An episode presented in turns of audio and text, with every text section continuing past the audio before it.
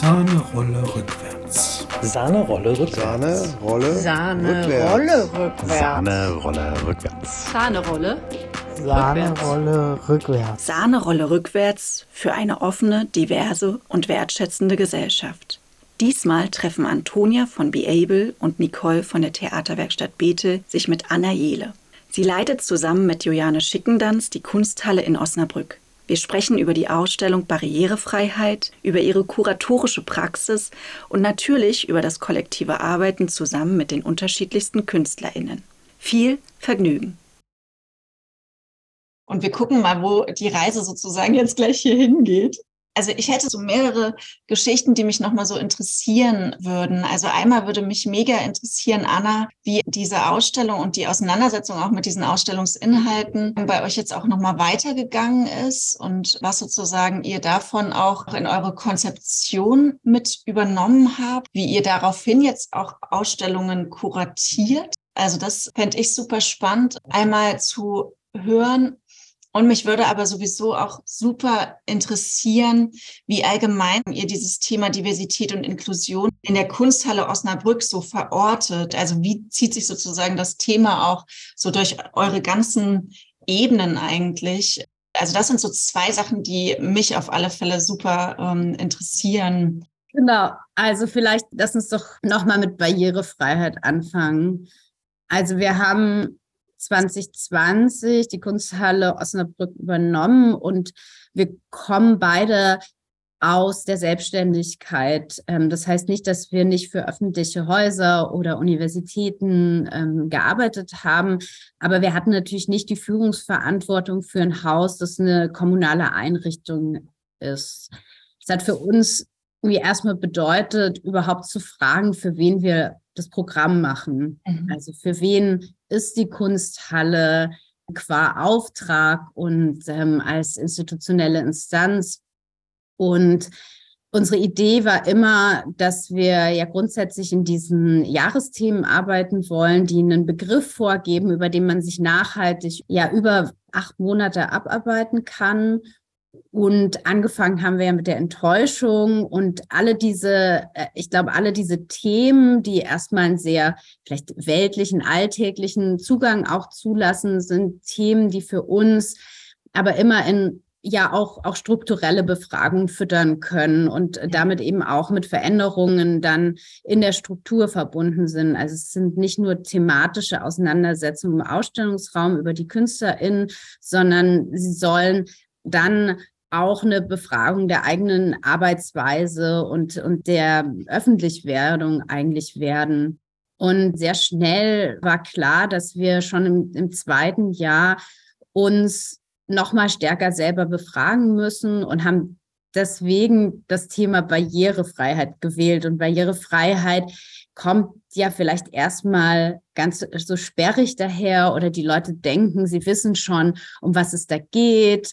Ähm, wir haben aber gerade im Deutschen merkt man natürlich sehr schnell, Barriere, in Barrierefreiheit steckt die Barriere und die Freiheit drin. Und mhm. dann fragt man sich gleich, ja, wessen Freiheit ist eigentlich gemeint? Also wessen Freiheit ist die Norm?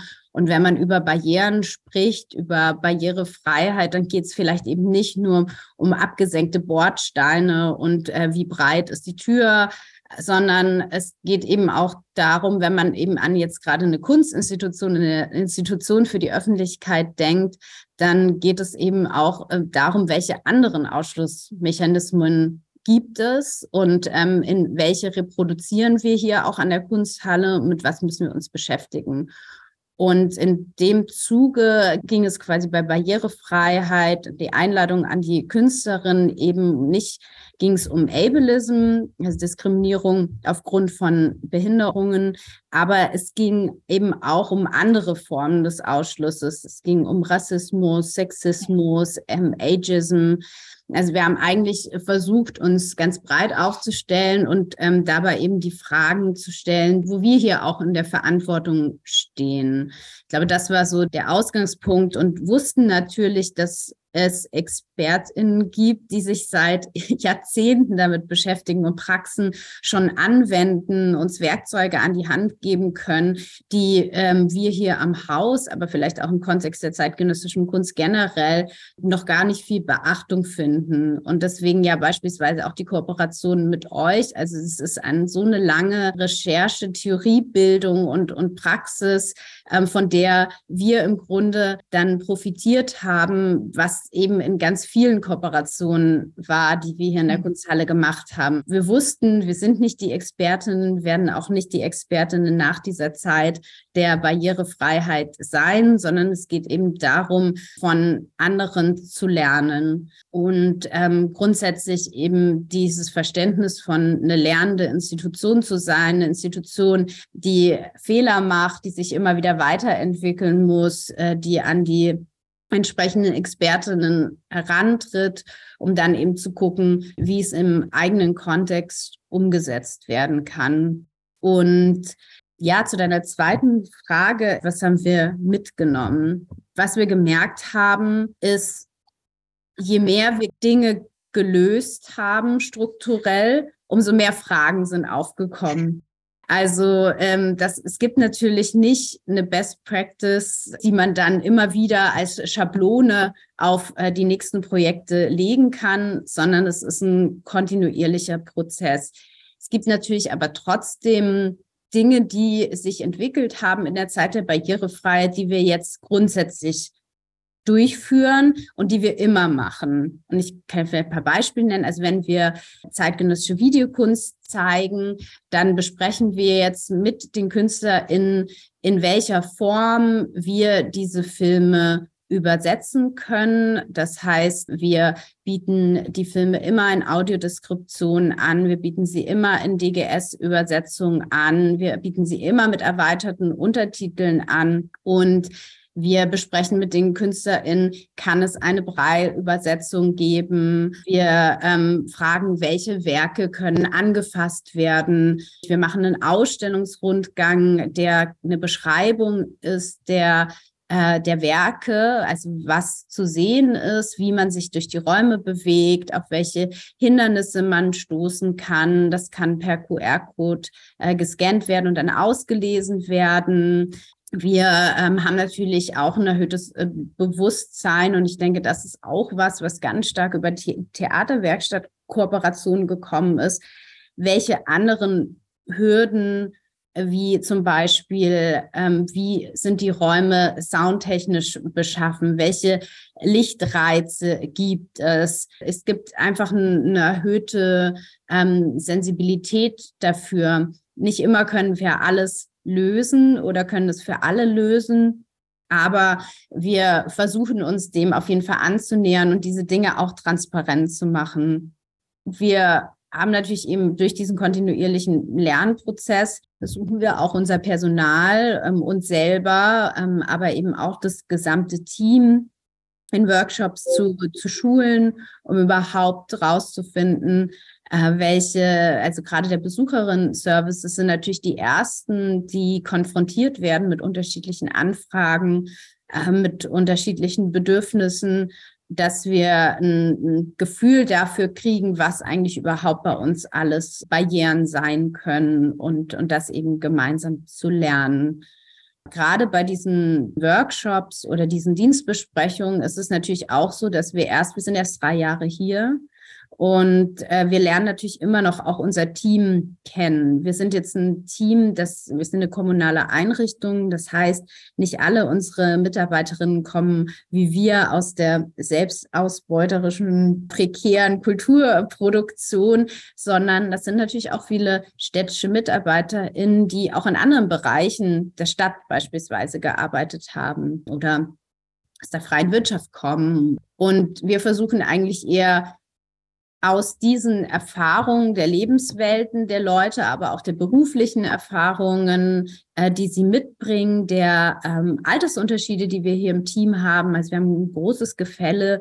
Äh, Juliane und ich sind äh, fast die jüngsten Jünger ist eigentlich nur unsere kuratorische Assistentin, in diesen Dialog immer wieder zu gehen, aber gleichzeitig auch von den Erfahrungen ähm, der anderen zu lernen und das auch wiederum in eine programmatische Konzeption mitzunehmen.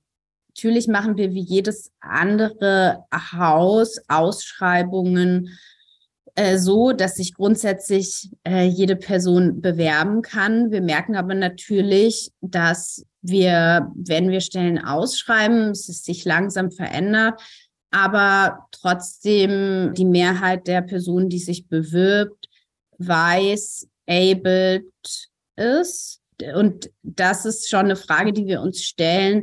Liegt das an, äh, wie wir ausschreiben? Ähm, liegt das daran, was wir für eine Institution sind? Dass wir eigentlich da an die Grundansprache und natürlich mhm. auch die, die strukturellen Gegebenheiten ran müssen, um das Team noch weiter zu diversifizieren weil gerade äh, jetzt im, im Sprechen gedacht, also alle unsere Informationstexte beispielsweise sind ja auch in, in einfacher Sprache ausschließlich, hm, außer an die Fachpresse. Aber Ausschreibungen haben natürlich auch einen ganz eigenen Sprech, den wir derzeit auf jeden Fall auch reproduzieren.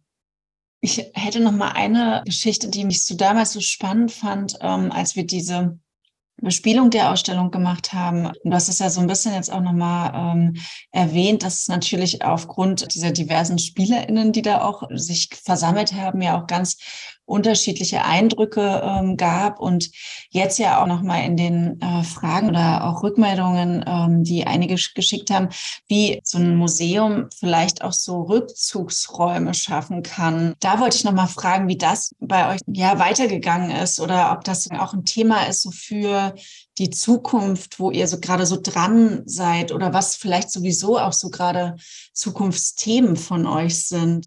Ich glaube, es sind mehrere Sachen, die du ansprichst. Lass uns beim Rückzugsraum anfangen. Die Kunsthalle und das ist auch die Qualität der Kunsthalle erstmal ist, dass wir im Grunde eigentlich keine abgeschlossenen Räume haben, sondern dass die Räume ineinander übergehen dass dadurch auch die unterschiedlichen Einzelausstellungen, so wie wir die Räume behandeln, miteinander kommunizieren können, dass es Überschneidungen gibt, die vielleicht unerwartet sind, dass es eine starke Transparenz und Durchsicht gibt, auch in die, also in den Stadtraum. Das ist was, was wir kuratorisch äh, sehr schätzen und was wir spielen. Gleichzeitig bedeutet es aber auch, und ich habe vorher auch mein Büro angesprochen, also selbst unser Büro, ich habe eine Glastür zum Ausstellungsraum, ich sehe die BesucherInnen, es ist alles durchlässig. Gleichzeitig bedeutet das aber auch, dass bei uns Vermittlungen, Veranstaltungen, Interventionen in den Ausstellungen stattfinden, weil wir keinen eigenen Raum dafür haben. Es ist einerseits etwas, das wir toll finden, also dass es eine direkte Kommunikation gibt, eine Bespielung, ein sich draufsetzen, ein sich abarbeiten. Aber gleichzeitig verhindert das auch, dass man intime Momente und Räume schaffen kann, gerade für Themen, für Geschichten, die nicht öffentlich sein können in einem bestimmten Moment. Und dafür müssen wir immer äh, Möglichkeiten finden. Und äh, das würden wir uns eigentlich schon wünschen, dass wir einen Raum hätten, der das leisten kann, der Rückzugsort sein kann. Und das Gleiche ist eben genau für das. Also der Ansatz, den wir haben, ist im Grunde erstmal ein sinnlicher Ansatz. Also kein, ich komme hier in die Kunsthalle und wir zeigen natürlich unabhängig von allen Fragen, die wir uns hier stellen, zeigen wir zeitgenössischer Kunst, die sehr im Grunde installativ, immersiv ist und die einen sinnlichen Zugang erstmal ähm, schaffen soll. Und das kann überfordernd sein. Und wir haben damals in, im Rahmen der Barrierefreiheit sind wir genau mit der blauen Distanz zum ersten Mal einen barrierearmen äh, Filmraum geschaffen hat im, im Austausch mit dem Behindertenforum Osnabrück, die den Raum geprüft haben die haben in ihre Installation, wo eben Videos in unterschiedlichen Übersetzungen, Braille, Audiodeskription, DGS äh, zu sehen waren, ein Filmprogramm gab es einen Rückzugsort in diesem Raum, ähm, in dem man sich hinlegen konnte. Es gab eine Therapiedecke, diese schweren Decken zur Beruhigung. Es gab eine Wasserspielsäule. Es gab Tastobjekte. Und viele Leute haben uns gespiegelt, dass das toll ist, dass man sich ähm, zurückziehen kann, dass es einen Ort gibt, wo ich kurz mit mir sein kann, um dann eben wieder vielleicht bereit zu sein, in, in die Ausstellungsräume zu gehen oder auch andere Menschen äh, wieder zu treffen. Wir, wir wissen, dass es das braucht und dass das wichtig ist und haben gerade, würde ich sagen, eine Zwischenlösung äh, dafür, indem wir nämlich auch wieder eine Künstlerin rangetreten sind, jetzt für, für Romantik, Anna Haifisch, die im Kreuzgang hier ausstellt. Und Anna Haifisch hat in ihre Ausstellung äh, zwei Massagestühle äh, integriert. Die stehen in der Ausstellung, sie stehen so ein bisschen geschützt, aber es ist eben kein eigener Raum. Also da gibt es schon noch Fragen dran. Aber diese Stühle sind erstmal, die müssen, müssen ja auch nicht in der Massagefunktion äh, betätigt werden, aber sie können, sie können das und man kann sich im Grunde rausnehmen, dort lesen, einfach nur dösen. Und wir merken, dass das wahnsinnig viel genutzt wird. Also, dass Leute in die Ausstellung gehen, sich danach, davor, dazwischen dort reinsetzen und ja, ich sehe Leute dort schlafen und äh, lesen und auch tatsächlich nur wegen den Stühlen auch zurückkommen. Wir werden ja 30 dieses Jahr und haben uns entschieden, ein großes Carte Blanche Projekt zu machen, wo wir 30 KooperationspartnerInnen aus der Vergangenheit, Gegenwart, aber eben auch vielleicht zukünftige Kooperationspartner, mit denen wir noch nicht gearbeitet haben, einzuladen, uns Geschenke in die Kunsthalle zu bringen. Ähm, also zu fragen, wie sie eigentlich mit uns feiern wollen und welcher Ort die Kunsthalle in Zukunft für sie sein soll. Also was würden sie uns mitbringen? Und in dem Zusammenhang wird es eine ähm, Szenografie geben von Diane Hillebrand, eine Künstlerin aus Leipzig. Und da geht es eben ganz stark darum, es geht immer wieder um die Aktivierung dieser Veranstaltungen, dieser Angebote, aber die Szenografie soll genau diese Frage stellen. Also wie kann eigentlich eine Szenografie für die Räume ein Ort der Gemeinschaftsbildung, des Austausches, des Dialogs herstellen. Erstmal vielleicht architektonisch oder durch ein Leitsystem oder wie auch immer Diane das umsetzt. Aber das war so unsere Idee, erstmal so Support Structure zu sein für die Veranstaltung. Also wie gibt es eine Art Bühne, gibt es Sitzgelegenheiten, gibt es eine, aber wie funktioniert das eben, wenn dann gerade nichts stattfindet und das trotzdem als, als Raum für die BesucherInnen da ist und was erzählt es dann? Kuratorische Praxis ist vermittlerische Praxis. Das ist ein und dasselbe. Vermittlung wird ja oft als das gesehen, was dann die komplexen Inhalte der Ausstellung, der kuratorischen, künstlerischen Arbeit dann ja nochmal vielleicht kritisch reflektieren soll, das vermitteln soll. Aber das Kuratieren selber vermittelt ja schon.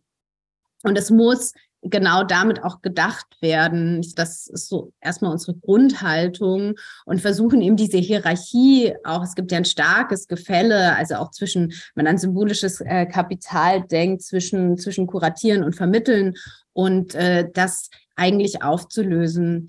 Wir hatten gerade im Seminar und eine Studierende hat sich mit dem Film von Jamil Sahin beschäftigt, der, wie ich denke, viel Wissen an Stellen voraussetzt oder viel Wissen auch in den Bildern liegt, der aber nicht explizit besprochen wird. Und es geht äh, in dem Film auch um das Schicksal unter anderem einer äh, kurdischen Familie und die Studentin, die sich damit beschäftigt hat, selber eine, ähm, einen kurdischen Familienkontext und im Grunde war es eben die, ihre erste Idee zu sagen, okay, wie, wie kann man den Film besser vermitteln noch, als wir das jetzt im Raum planen? Und ähm, es ging so ein bisschen um so einen Hintergrund von ja kurdischer kurdischer Geschichte, vielleicht in einer Art von nochmal einem Infoheft. Es gab so ganz viele Ideen von ihr, das zu übersetzen. Und im Grunde hat sie am Ende mit der halbpädagogischen Hilfe hier äh, telefoniert, die äh, stark ja eben auch künstlerisch arbeiten, künstlerische Vermittlung machen und ist im Dialog dazu gekommen, dass es eigentlich eine Art von, wie guckt man diesen Film an? Also dieser Film hat 40 Minuten. Und der Vorschlag am Ende war, diesen Film eigentlich in kleinen Teilen anzugucken, immer wieder Pause zu machen, ihn auch gar nicht ganz zu sehen, aber die einzelnen Aspekte, die man raussucht, mit einer eigenen Lebenswelt oder den Ideen dazu dialogisch zu verbinden und äh, darüber eigentlich äh, die ganzen Informationen, die darin liegen, nicht jeder Information das gleiche Gewicht zu geben und das in der Gänze verstehen zu müssen oder eben auch zu denken, dass es nur eine Art gibt, das zu verstehen, sondern eben zu gucken, wo sind Punkte, wo man ein gutes Gespräch auf Alltagsebene führen kann und wo sich jede Person verbinden kann und das dann eigentlich über diesen geschützten Raum auch des Fragen stellen dürfen oder einer vielleicht auch unkonventionellen Verbindung, Assoziation herstellen zu dürfen, dass das eigentlich das Format sein könnte. Und ich fand das äh, eine sehr, sehr, sehr schöne Idee, so einem moderierten Austausch, der dann als Grundlage diesen Film nimmt, ohne eben zu sagen, der Film muss genau so und so und so in seiner Linearität und in seiner Erzählung genau nur so und so verstanden werden. Und das fand ich, glaube ich, ein, ein Format, das ich mir ziemlich gut vorstellen könnte. Antonia, jetzt habe ich lang geredet und jetzt äh, du. Entschuldige. Wir haben ja selber in dem Raum gearbeitet und mir ist aufgefallen, dadurch, dass wir länger da waren und dass wir uns dann auch über die Inhalte unterhalten haben im Team, also oder auch mit den Personen, die keinen Bock hatten auf äh, das Thema, würde ich sagen, ist so ein Umgang mit der Thematik und so eine Annäherung mit der Thematik, mit den Menschen, die Probleme hatten, im Gespräch irgendwie entstanden. Oder irgendwie so ein, nicht so ein pauschales Verneinen, sondern auch irgendwie aufzuzeigen im Gespräch. Ähm, es geht gar nicht darum, jetzt sich mit dem Thema voll zu beschäftigen zu müssen, aber einfach zu realisieren, das ist einfach der Standpunkt der Person in dem Film und das hat eine Berechtigung dafür, ausgesprochen zu werden. Die Person, die sich aber dagegen sträubt, dieses Video sich anzuschauen oder sich damit zu beschäftigen, ist jetzt gar nicht dazu verpflichtet. Aber in dem Gespräch habe ich gemerkt, hat irgendwie ein Verständnis dafür entwickelt, eine Akzeptanz.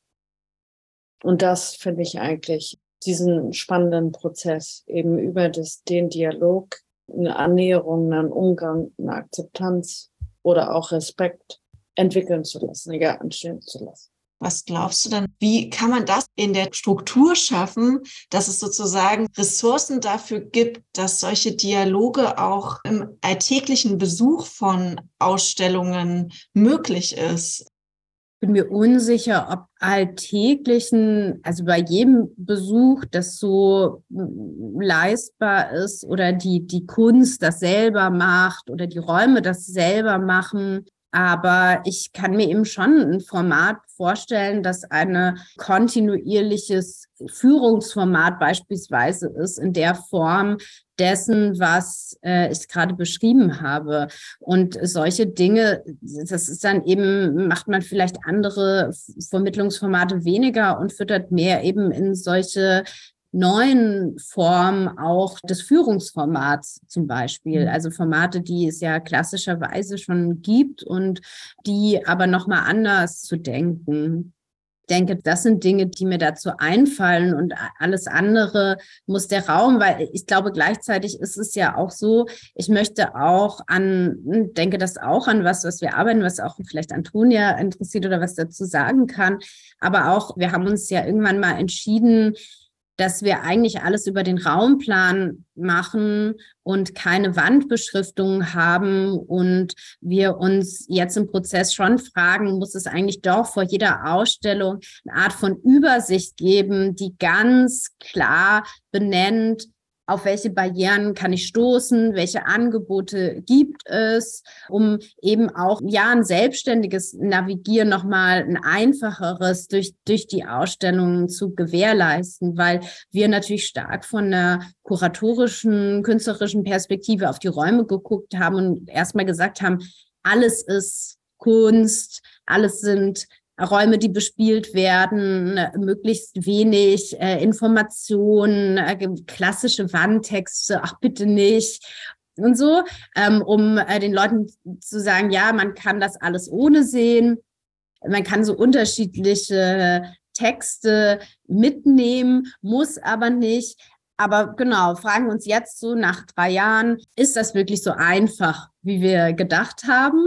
Oder würde es eigentlich den Leuten das schon einfacher machen, wenn dann vor dem Raum doch nochmal steht, hier gibt es das in Audiodeskription, man kann sich im Rollstuhl äh, hier vor die Tribüne, ich weiß nicht, also eigentlich diese Dinge trotzdem nochmal gesammelt und dass das aber eigentlich die wichtigsten Informationen sind, die Fragen, die ich vielleicht habe und ich mit denen dann schon reingehen kann, anstatt wieder zurück zu in dem Raumplan zu gucken, nochmal an den Empfang zu gehen, nochmal jemanden zu fragen, da einfach irgendwie auch zu lernen und, und manchmal und dann zu fragen, wie kann man vielleicht auch Dinge, von denen wir jetzt Abstand genommen haben, wieder zurückgehen, aber sie verbessern. Kann hin und wieder vielleicht mal interessant sein, so ein Wandtext zu haben. Aber ich denke, also es geht, geht ja darum, die Institution zu dekonstruieren und nicht in die erlernten Barrieren zu füttern, indem man diese erlernten Bilder von der erhabenen Kunst und dem nicht anfassen dürfen, dem Demut haben, also alle diese Dinge, die halt über ja ganz einfache Mechanismen, die die Stele, der der Text, der klassisch daneben steht, also wie man sich eben ein Museum vorstellt und damit natürlich äh, zu brechen ist total wichtig. Aber gleichzeitig habe ich halt auch trotzdem oft das Gefühl, dass gerade in der zeitgenössischen Kunst, weil die künstlerische Intention, das Experiment und die Ästhetik im Vordergrund steht, oftmals vergessen wird, einfache Dinge wie, dass manche Leute nicht 40 Minuten stehen können, um einen Film zu sehen. Also wo ist das einfach nicht okay ähm, oder 50 Minuten lang man mit Strobo äh, beballert wird, äh, wenn das die künstlerische Arbeit ist, aber dann muss man ausweisen, dass das natürlich nicht für alle Personen geht oder und sich dem bewusst sein. Ich glaube, es ist ja, geht ja dann auch oft manchmal einfach darum, dass als Institution die Verantwortung besteht, diese Informationen zu geben und nicht Personen sich das suchen müssen und zu fragen, ist das eigentlich für mich? Sondern ich denke, es ist unsere Verantwortung zu sagen, das könnte eine Barriere sein das mitzudenken. Daran sind wir, glaube ich, äh, interessiert. Wie ist das denn? Macht ihr das denn jetzt eigentlich so, dass ihr, wenn ihr jetzt auch neue Ausstellungen konzipiert oder auch dann Künstlerinnen einladet, dass ihr dann auch noch mal guckt, wer ist sozusagen eigentlich im Kuratorinnen-Team drinne, dass wir sozusagen genau, was du gerade beschreibst, dieses Bewusstsein, was man aber ja nicht auf allen Ebenen oder für alle Ebenen haben kann, weil man auch nur ja so einen beschränkten Erfahrungskontext mitbringt. Und wie sieht das denn bei euch dann aus? Also wenn ihr jetzt eine neue Ausstellung kuratiert, guckt ihr dann, wie ist unser Team eigentlich oder wen lassen wir zum Beispiel nochmal auf die Ausstellung gucken? Also grundsätzlich sind wir natürlich ein kleines bis vielleicht, wenn man großzügig ist, ein mittelgroßes Haus.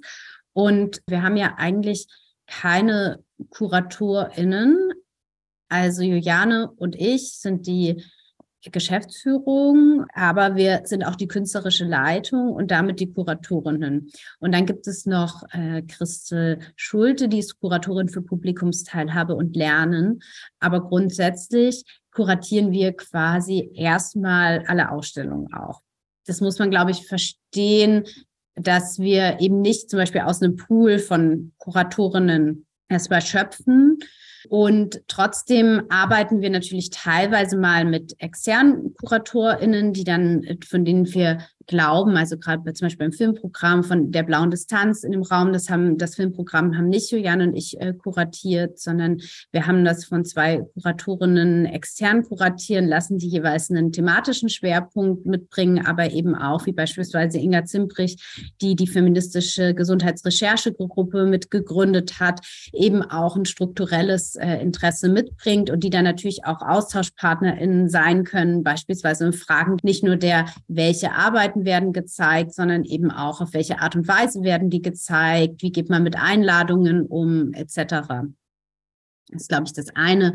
Ähm, oder äh, jetzt äh, bei der Ausstellung von Ibrahim Mahama, die wir dieses Jahr machen, gibt es eine, einen Co-Kurator, Künstler äh, ist aus, äh, aus Ghana und das Projekt findet zwischen Osnabrück und Tamale statt, also an beiden Orten. Und es gibt natürlich dadurch eine Kurationsseite hier aus Deutschland stattfindet. Das macht eine, Kuratorin aus Berlin. Aber es gibt eben auch den Kurator aus Ghana. So, so eine Art von ähm, der, so dass die beiden Institutionen, an denen das eben stattfindet, auch verbunden werden können. Und ich denke, das sind natürlich klassische Herangehensweisen, äh, im Grunde Expertise zuzuholen, von der man äh, weiß, dass man sie nicht hat, aber wo es eben auch mal wichtig ist, Autorinnenschaft abzugeben. Soweit uns äh, das finanziell möglich ist, versuchen wir das natürlich möglichst viel zu machen. Und wir haben eher jetzt sowas wie, dass beispielsweise ähm, vom Behindertenforum auf eine Ausstellung geguckt wird und wir schauen, ist der Ausstellungsrundgang wirklich, wenn er ausgelesen wird, macht der Sinn? Also ich glaube, wir versuchen eher über diese, diese Werkzeuge immer wieder zu prüfen oder uns mit anderen Institutionen zu verbinden und zu fragen, was ist mit leichter Sprache und AI für die Zukunft der Übersetzung von Ausstellungstexten, wie können andere Häuser davon profitieren, also uns auch in so Forschungszusammenhänge zu begeben, die einfach ganz am Anfang stehen. Das sind Dinge, die wir natürlich machen. Wir würden uns natürlich noch viel mehr wünschen, dass wir uns Teams immer zusammenstellen können, die aus ganz interdisziplinär auch nochmal die Ausstellung nicht nur drauf gucken, sondern im Grunde eigentlich zusammen entwickeln.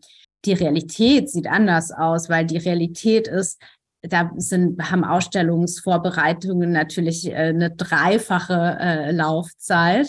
Es heißt, wir hätten ja viel mehr Personalaufwand, weil wir jedes Mal quasi wechselnde Teams begleiten müssten. Und ich glaube, das ist äh, unrealistisch, dass wir, dass wir das leisten. Aber deswegen umso wichtiger, dass wir in das Team selber einfach immer wieder in Fortbildung, Lernprozesse füttern, damit wir als Team wachsen können fragen können, was können wir eigentlich institutionalisieren, was, was ähm, holt man sich temporär dazu. Aber es geht natürlich schon einfach auch so ein grundsätzliches Umdenken, wie Ausstellungen gemacht werden in der zeitgenössischen Kunst, weil wenn wir denken an stadtgeschichtliche Museen oder so, die machen oft viel mehr Angebote schon als wir. Aber das sind permanente Ausstellungen, die sich dann 20 Jahre nicht verändern. Und wir ändern sozusagen manche Ausstellungen alle acht Monate, manche alle drei Monate, wird das alles verändert. Und das bringt natürlich nochmal ganz neue Herausforderungen. Und trotzdem ist es ein absolut spannender Diskurs und Austausch und Dialog natürlich auch mit den KünstlerInnen, weil wir haben uns an die KünstlerInnen wurden diese Fragen ja nie gestellt. Dein Film macht das und das, äh, wie können wir den zugänglich machen, wenigstens so, so, so und so. Und was bedeutet das dann im Raum oder was ist, wie, wie können Leute sitzen? Also Sachen, die wir uns jetzt einfach viel mehr fragen, auch bei Drucksachen. Wir haben das Gefühl, nee, das ist viel zu klein, das ist, das ist ja viel zu klein. Wir können nicht mehr mit Schriftgröße 10 irgendwas machen. Das äh, ist wirklich, es sind solche banalen Kleinigkeiten so banal. Und trotzdem schon Juliane und ich haben eine ganz andere Wahrnehmung, was eine große Schriftart ist. Und jetzt sind wir an einem Punkt, wo wir einfach sagen, nee, das geht halt nicht mehr, das können wir nicht mehr machen. Und das heißt, wir sind, wir machen einfach natürlich auch total viele Fehler oder es gibt Dinge, die funktionieren zu einem bestimmten Zeitpunkt und dann funktionieren sie eben nicht mehr. Und wir haben eine verrückte Webseite gemacht und ähm, müssen uns natürlich auch fragen, was passiert, wenn diese Webseite ist sowieso sehr komplex und hebt auch auf so einen Lerneffekt ab und eine Frage von Grafikdesign natürlich auch als, als Kunst, aber gleichzeitig als Informationsvermittlung.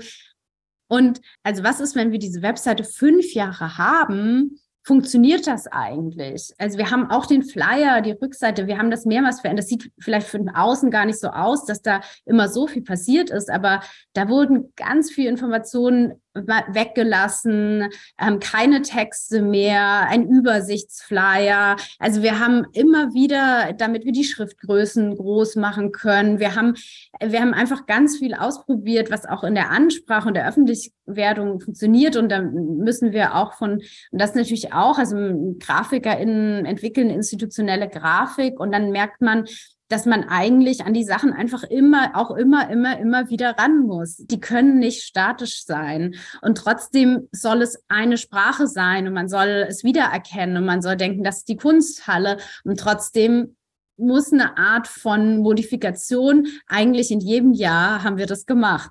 Und es wird eine größere Frage dann natürlich eben auch kommen, genau, was ist, wenn wir mit diesen Jahresthemen wie lange machen wir das noch und was passiert dann? Und äh, das muss alles verhandelbar bleiben. Spürst du denn da schon aber auch ein Interesse von KünstlerInnen? Kann man ja wahrscheinlich auch nicht so pauschalisieren, aber von den KünstlerInnen, mit denen ihr jetzt zusammengearbeitet habt, sich auch gerade diesen Vermittlungs-, Aneignungs-, äh, Sinneserfahrungen machenden Fragestellungen, also dass es da sozusagen auch eine Offenheit gibt, also auch für diese Fragestellungen der Öffnung ja auch irgendwie. Äh, ja, also ich würde sagen, wir stoßen grundsätzlich auf eine große Offenheit, aber natürlich auch ähm, eine Überforderung, wie bei uns auch. KünstlerInnen arbeiten auch in der Aufmerksamkeitsökonomie, wo ständig was produziert werden muss, wo man möglichst viele Ausstellungen haben muss, ähm, unter ganz prekären Umständen. Und ähm, denen wird natürlich nochmal was abverlangt auch. Und ich glaube, es ist auch eine Verhandlung zwischen dieser, wer hat welche Verantwortung. Also im Grunde wird gerade die Verantwortung nur bei der Institution gesehen. Wir würden das nicht ganz unterschreiben, sondern ähm, wir würden sagen, ja, das muss schon auch bei den KünstlerInnen mitliegen, aber das muss natürlich, ja, vielleicht vergütet werden, der zeitliche Aufwand. Also das, da hängt einfach ein langer Rattenschwanz dran. Ja. Und äh, aber grundsätzlich viel Offenheit, viel Dankbarkeit auch für die Ideen. Ja, eine weitere Frage, die sich so entwickelt hat äh, im Laufe des Gespräches, wie du ja eingangs erzählt hast. Ihr seid ein öffentliches, kommunales, wie auch immer Haus und habt da irgendwo auch gegenüber der Stadt oder so Verpflichtungen oder so. Und ich weiß, bei der Theaterwerkstatt zum Beispiel, und es gibt die Kultur des Stammtisches, sich abzusprechen, auszutauschen. Habt ihr auch einen Stammtisch zum Beispiel zu anderen städtischen Einrichtungen, vielleicht in Osnabrück oder auch anderswo in der bürokratischen Welt vielleicht? Ich finde das eine sehr schöne Idee. Ich liebe Stammtisch. Äh, wir haben ja angefangen 2020 und dann war sofort Corona und Lockdown und wir waren so, oh mein Gott, äh, jetzt sollen wir hier alles digital übersetzen und was macht eigentlich Sinn und wie gehen wir damit um und welche gesellschaftliche Rolle übernehmen wir als, als Kunsthalle? Also wir müssen jetzt ja nicht die ganze öffentliche Debatte aufrollen, aber für uns hat das natürlich sehr beschäftigt und wir haben dann uns quasi einen äh, Selbsthilfe-Stammtisch ins Leben gerufen mit anderen Institutionen, Kunstvereinen, die ja ganz anders äh, organisiert sind nochmal als wir, aber ähm, auch Vertreterinnen von großen städtischen Häusern, um uns eigentlich einfach auszutauschen. Gibt es auch sowas wie, wollen unsere Fördermittel ähm, behalten? Wie können wir Formate entwickeln, die sich vielleicht in einem Haus schon bewährt haben und die kann man übernehmen? Und wie können wir solidarisch miteinander sein? Also es kam tatsächlich eher aus dieser Pandemiesituation. Wir gehören zum Fachbereich Kultur der Stadt Osnabrück. Und das heißt, wir haben eigentlich unterschiedliche, wenn man will, Stammtische. Ähm, das heißt, wir treffen uns äh, mit allen anderen Museen zum Beispiel, äh, zusammen mit dem Kulturdezernenten in einem, spezifischen äh, zeitlichen Abstand. Wir treffen uns mit allen Fach Dienstleiterinnen, was wir sind und eben beispielsweise auch äh, das Museum am Schillerberg, was Naturkundemuseum ist und dann Stadtbibliothek und so. Das heißt, wir kommen in so unterschiedlichen Runden immer wieder zusammen. Das haben wir auf jeden Fall. Und es gibt natürlich auch innerstädtisch das Treffen der Kulturfrauen in der Stadt. Es gibt auch einen Feierabendstammtisch mit so ein paar ausgewählten jüngeren Kulturschaffenden. Also es gibt viele von diesen, also manche sind so, so sehr städtisch eingebunden, andere kommen eher aus der freien Kulturproduktion. Und ich würde aber sagen, es gibt nicht einen neben diesem einen, den wir initiiert hatten und der jetzt ähm, ein bisschen ausgelaufen ist, haben wir jetzt keinen so für uns zu einem spezifischen Thema oder vielleicht gerade zum Fragen von Kunst- und Kulturproduktion mit Barrierefreiheit äh, zu verbinden. Dazu haben wir keinen. Aber das Wäre doch vielleicht auch eine Idee. Mal gucken, wie man dazu einladen könnte. Ja, weil ich, für mich ist halt so Team und Austausch und sich gegenseitig irgendwie, wie du sagst, solidarisch Tipps zuzuschieben oder wo was funktioniert oder wie nicht, dass man sich da einfach besprechen kann und auch Hilfe finden, suchen. In den Stammtischen, in den Gesprächen kann man einfach auch Hilfeangebote finden. Und das macht ihr ja auch in eurer Direktion, dass ihr euch da nicht immer alles alleine im eigenen Kopf ausdenkt, sondern im Gespräch wahrscheinlich euch Themen annähern könnt. Voll, genau. Ich würde sagen, dass die, die Doppelspitze, also das gemeinsame Leiten und Kuratieren, man ist einfach schon immer sein eigenes Korrektiv. Ähm, also wir ähm, spielen natürlich die Ideen an uns ab und ähm, gleichzeitig ist es nicht nur das, sondern wir übertragen das natürlich auch ins Team. Also dass eine, eine Art von Dialogbereitschaft, Aushandlung, Diskutieren, Streiten zu einem Prozess dazugehört und ähm, sich das überträgt sich natürlich dadurch, dass wir schon zwei sind und wir das kontinuierlich machen müssen, uns auch kontinuierlich updaten müssen und immer auf dem gleichen Stand sein müssen, überträgt sich das natürlich auch aufs Team. Und wir versuchen natürlich auch, und wir haben natürlich auch regelmäßige Dienstbesprechungen, wo alle so in unterschiedlichen Konstellationen zusammenkommen, um eben so eine, an was sind alle gerade dran, was sind eigentlich, wo brauche ich nochmal die Meinung von den anderen, auch wenn die jetzt gar nicht vielleicht mit dem Thema gerade beschäftigt sind. Das versuchen wir schon zu zu etablieren und auch in unseren, in den stressigen Alltag eigentlich immer einfließen zu lassen. Und ja, ich will auf gar keinen Fall alleine arbeiten. Das macht ja gar keinen Sinn. Also es macht keinen Sinn, aber es ist natürlich auch ein Mythos, dass selbst eine alleinige Leitung eines Hauses äh, das alles alleine machen würde. Es bleibt nur unsichtbarer ich glaube, Jan und ich machen das erstmal im Grunde transparent und wir machen natürlich auch auf Augenhöhe. Also wir teilen uns ja auch keine Arbeitsbereiche auf. Die eine macht eher äh, die Finanzen und die andere macht den Inhalt, wie auch immer, sondern wir teilen uns das ja alles wirklich 50-50. Äh, also jede weiß über alles Bescheid, was im Haus passiert. Und wir tragen die Entscheidungen der anderen Person mit und wichtige Entscheidungen treffen wir zusammen. Aber im Grunde sind wir wie eine Person, die mit zwei Stimmen spricht. Ist das eigentlich so eine Arbeitsweise, die eigentlich sehr selten in eurem Kontext ist? Es verändert sich, glaube ich. Also es gibt, es gibt das jetzt äh, schon mehr. Und ähm, im, würde sagen, dass in anderen Bereichen, wenn wir jetzt nicht über zeitgenössische Kunst sprechen, Museumsarbeit, ähm, das natürlich schon vermehrter gemacht wird von Frauen. Äh, das liegt natürlich sich davon, dass man dann Teilzeit arbeiten kann, also eigentlich wiederum auch in so eine klassische Rollenverteilung füttert. Das ist natürlich überhaupt nicht unser Anliegen. Also es, es geht um eine Haltung. Äh, das ist, glaube ich, wichtig zu sagen.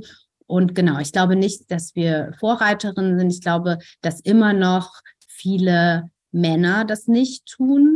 Gibt aber viele Frauenkollektive, die gemeinsam kohortieren und arbeiten und es natürlich auch aus der künstlerischen Praxis, also kollektives Arbeiten, natürlich da eine ganz, ganz, ganz lange äh, Tradition hat. Wie werden eigentlich solche Formate oder auch dieses, ähm, also was wir da zum Beispiel gemacht haben mit der Bespielung oder auch eure ganzen anderen Formate, die ihr jetzt entwickelt, wie werden die eigentlich sozusagen so von KollegInnen oder anderen Institutionen wahrgenommen, besprochen? Genau, wie sind da so die Reaktionen? Ich weiß gar nicht, ob es als so ähm, außergewöhnlich mhm. wahrgenommen wird oder ob denke, dass viele Institutionen das ähnlich machen, weil diese Programme ja, also sie kommen einerseits hier aus dem Kuratorium, ähm, gemeinsam mit dem Team der freien VermittlerInnen, uns, äh, Christe Schulte, etc. Aber wir entwickeln natürlich ja auch viele Formate in Zusammenarbeit mit den KünstlerInnen.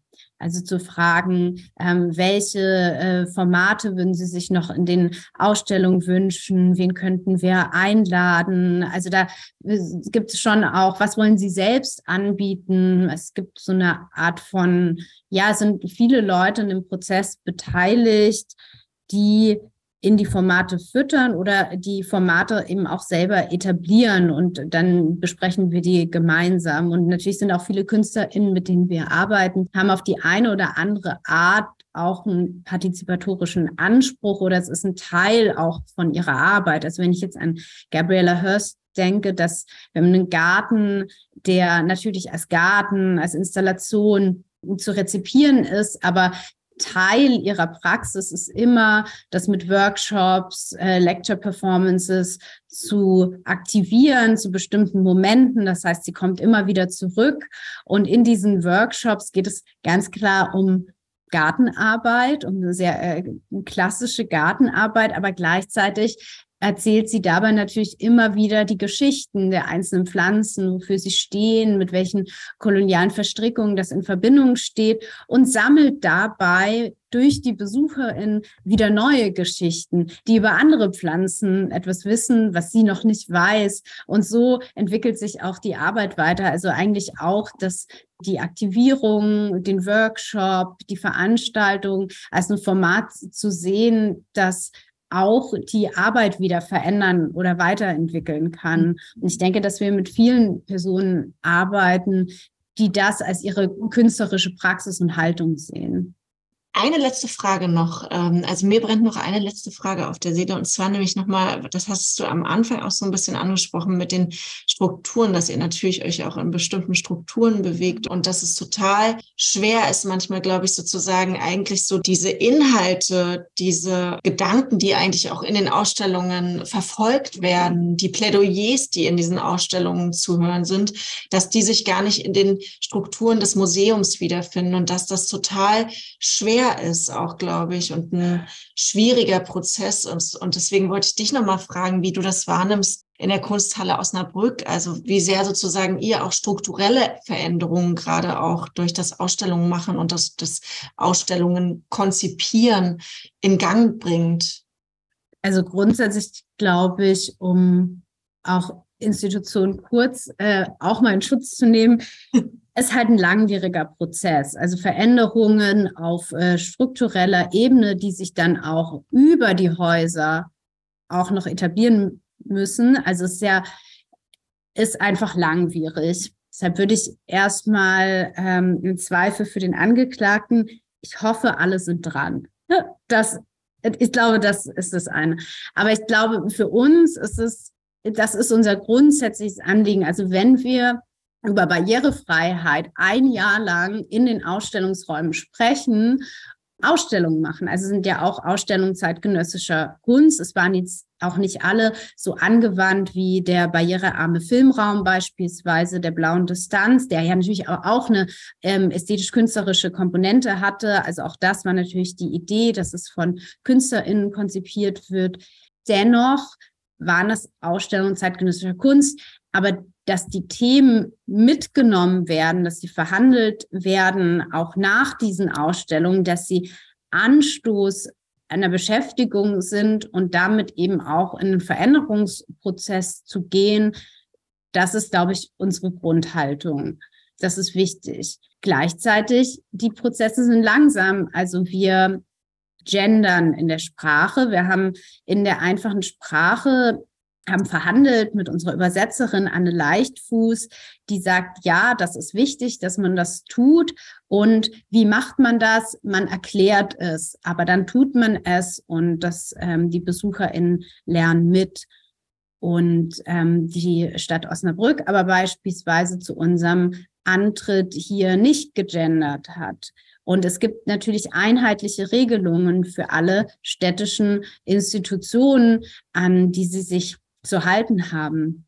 Mhm. Und das heißt, man sagt dann nicht nur, ja, wir gendern, aber weil die Personen, mit denen wir arbeiten, die würden wir selbst ausschließen, wenn wir sie quasi sprachlich nicht inkludieren. Das ist nicht möglich. Aber das reicht natürlich dann in dem Falle nicht, sondern es geht dann daran, an unterschiedliche Stellen in der, in der Stadt Überzeugungsarbeit zu leisten, sich zu solidarisieren mit anderen Institutionen, die das auch machen wollen und am Ende eben beispielsweise eine, in dem Punkt ein eine ja, Veränderung anzustoßen, dass das eben möglich ist. Aber das sind so Dinge, da denkt man vielleicht jetzt aus dem, man hört dazu und denkt, oh Gott, äh, was, das muss noch verhandelt werden. Und ja, das geht uns ja auch so, aber genau so ist das.